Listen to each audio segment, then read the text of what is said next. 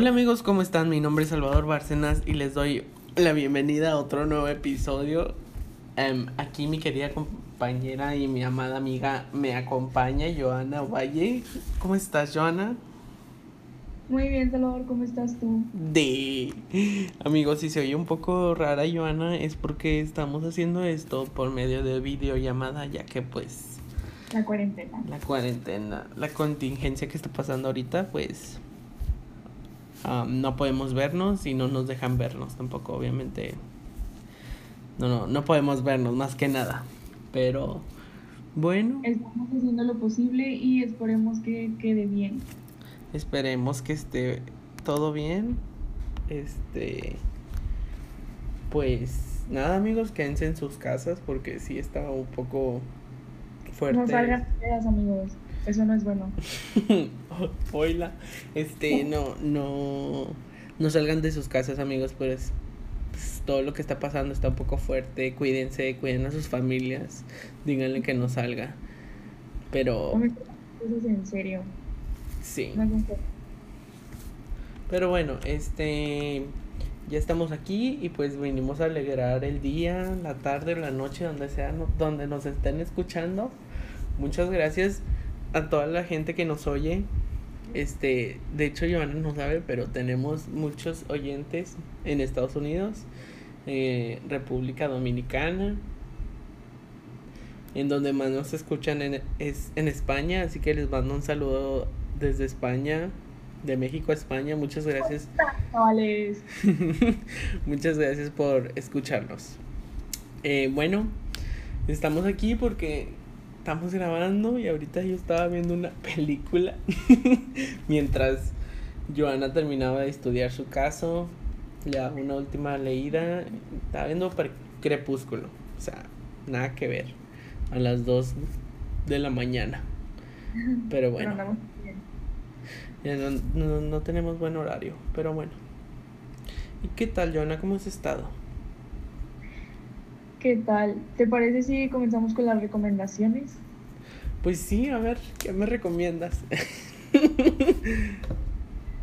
bueno, amigos, en esto de la cuarentena creo que es lógico y creo que muchas personas ya lo han hecho, no es como que, uy, el tip de la vida, ¿verdad? Pero pues les recomiendo que no se estresen. Por ejemplo, yo al principio era como que, ay, qué padre, cuarentena, no hay escuela, chido. Pero ya pasó como que dos semanas, creo, y llegué al momento en el que empecé como que a estresarme, o sea, caí como que en depresión, de repente estaba triste, de repente estaba feliz. Eh, empecé a hacer demasiadas cosas, empecé a cocinar, porque pues ajá, estamos estudiando gastronomía y no me había hecho de comer en la cuarentena. O sea, sí, pero no como que tú digas, uy, la chef, pues no, era como que lo normal. Este, dejé de hacer ejercicio, y a veces empezaba a hacer otra vez. Les recomiendo que lean libros, que vean videos, películas, series. Les recomiendo un libro que es de Calle Poche. Se llama Sí, sí es contigo. Está demasiado bonito, la verdad. O sea, no lo he terminado. Llevo como, creo que unas 20 páginas. Pero está muy bonito porque habla de la historia de ellas. Por si no sabían, son unas youtubers de Colombia. Eh, son lesbianas, son novias. Y el libro trata de su, o sea, sí, pues su historia de amor desde que se conocieron y es más como que, pues obviamente es historia, pero para que sea como que más chido y más atrayente, obviamente metieron cosas que no pasaron en la vida real. Es como que medio ficción, pero sí es verdad. O sea, sí hay cosas que son reales. Y está muy bonito. Leanlo, amigos, por favor. por favor, háganme caso. Muchas gracias, amiga, por tu recomendación y pues ya escucharon a Joana, no se estresen, traten de buscar algo productivo en esta cuarentena. Igual yo estaba de que súper emocionado de que no escuela, no nada, pero me di cuenta de que ya han pasado como cuatro semanas, dos, no sé, pero ya, ya estoy harto de estar encerrado en mi casa, pero milagrosamente siempre mi familia, o sea, siento que la cuarentena nos ha unido más como familia eh, a mi y pues a mi mamá y a mi hermana y está muy padre incluso no te he contado pero pusieron columpios de que afuera de mi casa tengo columpios ahí de que... Yo quiero. Pero ya me da miedo por la cabra. la cabra del columpio. Me tengo que dormir ya antes de que sean las 3. Tenemos que acabar rápido. Pero bueno, mi recomendación es... Escriban un diario, amigos. Es, es muy bonito tener un diario. Yo tengo uno, tengo de que diferentes apartados. Tengo de que cuando estudiaba hebreo, eh, tengo de que historias de ciencia ficción. Tengo otro que es donde vienen los temas del podcast que investigamos. Y donde viene también de que, pues, poemas que he escribido. lo normal. Mm, otra cosa, pues nada, amigos. Cuídense mucho, no salgan. Eh, sí, a veces. Pues he estado pensando que podría poner ahora cambiar la dinámica del podcast y es cada dos semanas un nuevo episodio para estar más activos porque siento que esto de un mes se me hace muy tedioso. O sea, yo quiero subir episodios porque me gusta. Y no es porque la gente me vea. De que quiero que la gente me vea. O sea, me gusta que me escuchen y me gusta compartir al mundo lo que pienso y lo que hablo. Aunque a alguna gente no le parezca igual, pero a mí me gusta y me gusta mucho que me apoye la gente que quiero mucho. Y a la, y a la gente que también me escucha también. Gracias por el apoyo que nos han dado. Y bueno, nada más y nada menos. Aquí traigo mis hojitas otra vez. no voy a leer. nada más es como apoyo, ¿verdad? bueno amigos, ya volvemos, perdón. Perdón por la pausa, es que estamos arreglando ahí ciertas dificultades que teníamos, pero ya estamos. Joana, te quiero recomendar y también a los que nos escuchan una película y una serie que están muy padres. Una es de suspenso y terror. Eh, se llama El cadáver de Ana, Ana Fitz, creo. Si no, como quiera, lo voy a publicar ahí en Instagram. Eh, la película está muy padre. Habla sobre una mujer que muere y regresa a la vida. Pero regresa a la vida de la manera más traumática que se puede. no, es. Es una película irreal, pero está muy padre. Y te sorprende, o sea, a mí me llenó mucho de coraje ver esa película. Me sacó canas verdes porque, o sea, la trama de la película está muy, está muy fuerte, pero está muy padre. Si la van a ver, es clasificación R y nada más. O sea, véanla, está muy padre. Lo segundo es la serie de La Purga. está en Amazon, en Amazon Prime. Hay una serie. ¿Neta? Sí, está muy padre. Eh, al principio empieza muy tonto, pero eh, ¿cómo te diré? La trama se va desenlazando más y está muy padre. Me encantó el final de la primera temporada y ahorita ya estoy viendo la segunda. No sé qué está pasando en la segunda, pero está muy padre. Y esas serían las recomendaciones del podcast. Ya si Joana quiere agregar algo más o solamente así. No, así está bien. no, ya no.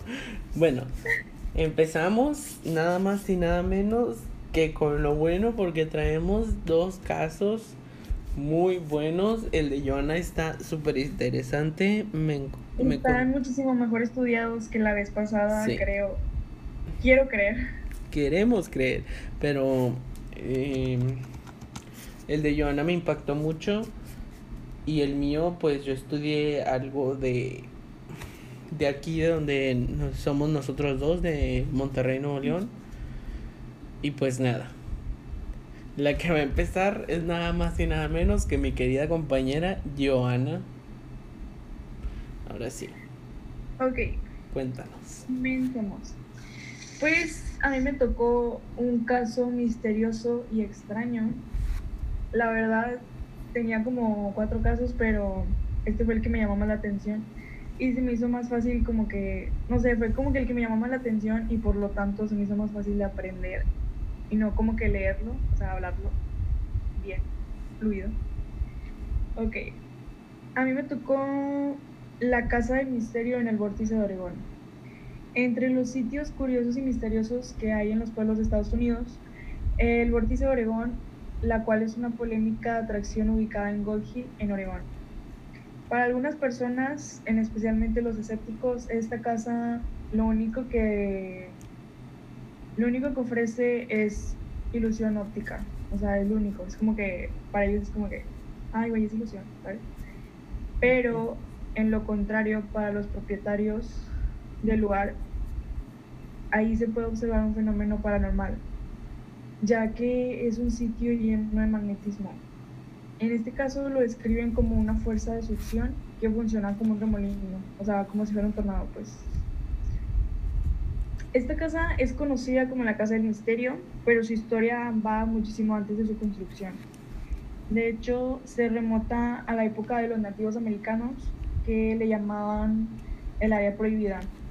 Ellos impedían que sus caballos pasaran por ahí e incluso cuentan que los animales no, o sea, los animales no entran ahí, se niegan a entrar. ¿Por qué razón? No lo sé. La gente que está en una posición relajada se puede pivotear hacia adelante y hacia atrás con un intervalo de 22 segundos. Pivotear es como que es que yo tampoco sabía, pero lo investigué. Es como que pues estás parado, como digo, parado en una posición relajada y te vas hacia adelante y hacia atrás, pero quedas como que de una forma inclinada, me explico. ¿Qué rayos? Cosa que por cosas de gravedad pues no se puede, o sea, no, no puede pasar. Otro caso demasiado evidente es de que los objetos y personas cambian de tamaño. Por ejemplo, imagínate que estamos ahí, ¿no? Pero pues tú y yo en la vida real, supongamos que medimos lo mismo, porque pues en realidad no, ¿verdad? No tanto que yo.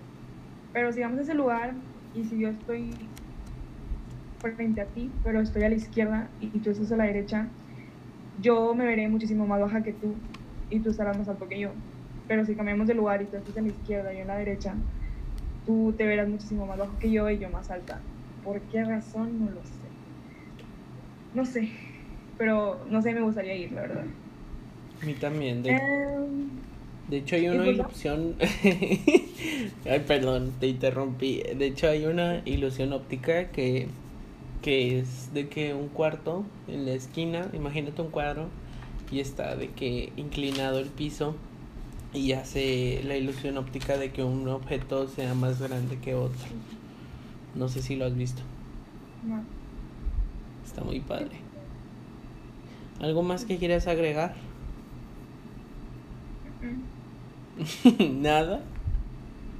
Ya, sin comentarios. O sea, busqué más información, pero todos dicen lo mismo. Bueno amigos, este, esa fue la historia de Joana. Sé que a veces pueden ser muy cortas las historias, pero tratamos de que este podcast no sea tan complejo como para llegar a una hora. Pero Exacto hay muchos podcasts que no digo que esté mal, ¿verdad? Pero duran como una hora y es como que a veces es muy aburrido tener que escuchar tanto. Al menos para mí, no sé. Espero que les haya gustado el caso. Dice mi amigo que me faltó más energía. Perdón, es que son las 2 de la mañana y este día me la pasé fatal. Me y pues ahorita ya estoy bien. Este. Les juro que investigué demasiado del caso.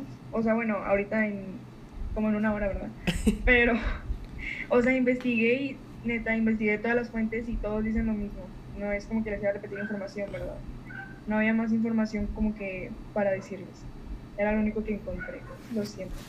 No pasa nada, amigos. O sea, sabemos que, bueno, yo sé cómo, cómo fue tu día, pero no pasa nada. O sea, todo bien, todo tranquilo. Aquí, hasta que acaba el, el caso de Johanna. Muchas gracias por contarme esa historia. Me impresionó mucho más sobre la gente que está en recta y se hace para atrás y para adelante. Es algo loco. Pero bueno, ya sigo yo. Y te preguntarás, amiga, ¿qué, qué investigaste hoy? Bueno, Bueno, a mí me tocó un caso de asesino serial. Bueno, amigas, sigo yo ya te voy a contar mi historia. Eh, decidí investigar primero a un asesino de México, pero dije, quiero saber qué más tiene Monterrey Nuevo León, aparte del caso Santoy, aparte del asesinato de Ana Nazar y el crimen de la casa de Ramberry. Que por cierto, quiero hacer un episodio de la casa de Ramberry más adelante porque no sé qué pasó en ese lugar. Bueno, el caso que te traigo es nada más y nada menos que la historia de Pie Grande, el asesino serial de Nuevo León. Eh, pues te traslado al 2005 donde está pasando todo, donde están apresando, nada más y nada menos que a José Manuel Solís Mata. Este personaje que tiene 23 años de edad estaba casado con una joven de 17 años y era padre de un bebé de dos meses. Bueno, a él la policía decidió arrestarlo por haber robado con violencia un negocio. Después de todo esto, eh, el dato aquí dice, fue víctima de abuso sexual cuando tenía 6 años de edad. Y fue violado por un homosexual. Después de todo esto, él agarró mucho odio hacia los homosexuales y cada vez que los veía los quería matar. Así que él se salía a antros o a bares gay y iba a matar a la gente. Primero quedaban en verse, era una buena persona, después los engañaba y se los llevaba y los mataba. Pero a veces no conseguía nada. A veces solamente se quedaba ahí, solo en el antro. A veces también dice aquí que cobraba por tener relaciones sexuales, obviamente. Pero un día decidió agarrarse de valor y decidió matar tres personas que ocurre una en un año y la otra después de ese año. El primero que mató fue Gerardo Castillo Tomás, que era un, un animador de fiestas infantiles llamado como Tallarín. Esta persona tenía 26 años de edad. Bueno, decía el documento que eh, ese día, el 15 de junio del 2013, quedaron de verse cerca de una zona de la Fe, entre los municipios de Guadalupe y San Nicolás, que es cerca de donde yo vivo. De ahí se fueron a un local abandonado en la colonia de los doctores para tener un encuentro sexual. Pie Grande perdió el control y golpeó en la cabeza a Castillo y luego estranguló. Después de asesinarlo, saltó sobre la espalda de la víctima y sin darse cuenta dejó una huella en sus pies. Y así es como este pie grande escapa y nadie se da cuenta del asesinato de Tallarín cuando uno dos días después no miento perdón tres días después un vagabundo que tenía delitos menores encuentra el cuerpo de, de este joven bueno de este chavo y, y pues llama a, las a la policía y de ahí empieza una investigación de saber quién es el asesino. Después nos, nos trasladamos al 2004. Eh, el segundo homicidio ocurrió el 14 de junio del 2004. Su víctima fue Gilberto Alcala, de 41 años, quien trabajaba en Secretaría de Educación. Eh, él ya conocía a su víctima hace un año y entablaban conversación cuando un día decidió invitarlo a comer y, que, quedar de verse en un lugar. Y pues resulta que se lo llevó a un lote baldío y lo estranguló con una una funda de almohada. Después propinó un golpe con, con el pie a su cara y hurtó cuatro mil pesos del domicilio y se fue sin darse cuenta de que había dejado varias huellas de pisadas. Ok, todo esto pasó en, eh, en, en un lote baldío. No entiendo por qué aquí me cambia en el documento de que del domicilio. Súper raro. Pero bueno. Siguiendo con la tercera víctima y última, Jaime Espinosa Gutiérrez. Eh, su víctima y su última fue el 11 de noviembre del 2014. Ese día se topó con Jaime Espinosa, mejor conocido como Jessica Adriana, de 20 años de edad, quien al parecer había salido a divertirse. Y muchos testigos dijeron que, lo habían, que habían visto a Jessica. Después se fueron a un lote baldío entre en la colonia Hacienda de San Miguel, en donde fueron a, tuvieron a tener un encuentro sexual. En este caso el asesino cambió su forma de actuar y asesinó a su víctima arrojándole una piedra en la cabeza. Bueno, ya por último, lo, lo que más delató de él fueron sus zapatos que fueron encontrados en las dos en los dos casos y cuando lo agarraron resulta que él confesó los tres casos y solamente la policía lo había dado le había dado solamente los dos casos que eran Gilberto y Gerardo. Después de todo esto, él fue llevado al penal de Topo Chico, donde fue encerrado y actualmente se desconoce su paradero. O sea, busqué por internet dónde estaba o qué había sido de él, pero no encontré nada. Y pues eh, hasta ahí terminó mi investigación. Pero hubo una frase muy muy fuerte que él dijo cuando lo aprensaron o lo agarraron. Que fue, qué bueno que me agarraron si no hubiera seguido matando. Y dice una palabra muy fuerte, pero la voy a cambiar, eh, homosexuales. Y pues así termina mi caso, amiga. Espero que te haya gustado. Perdón por hablar así, pero no sé qué me pasó. Creo que es la garganta, pero ya para el siguiente episodio ya voy a estar mejor. ¿Qué te pareció? Me gustó mucho el caso y creo que es como que algo obvio. Digo, si abusan de ti sexualmente una persona homosexual, creo que es obvio que vas a empezar a odiarlos. Digo, lo de matar gente, pues no, ¿verdad? Pero o sea, en general, no, no creas de, no crean amigos de que mi mejor amiga está encasillando de que si un homosexual te viola, pues no, o sea, en general. En general, si un, si un hombre te abusa de ti, pues puede que agarres odio hacia esa persona o miedo más bien. Vaya, pues. Cada quien reacciona de forma diferente. Sí. Y pues qué triste que terminó dañado gracias por habernos escuchado en este nuevo episodio. Espero que les haya gustado. No olviden recomendarnos a sus amigos o a sus familiares y síganos en nuestras redes sociales que son. ¿Cuáles son, amigas? Estamos en Instagram como Crímenes y Misterios Podcast y en Twitter como Crímenes y Misterios IC. Disculpen, amigos, es que está bien nerviosa. Este, tengo otro anuncio que dar que si en la nueva grabación, en los nuevos episodios ya no se escucha Joana, es porque tomó unas vacaciones, pero no se preocupen que la van a escuchar en algunos episodios extra o nuevos. Pero la próxima, mi ayudante va a ser Andrea, para que la vayan conociendo muy bien. Este, y espero que les haya gustado este episodio.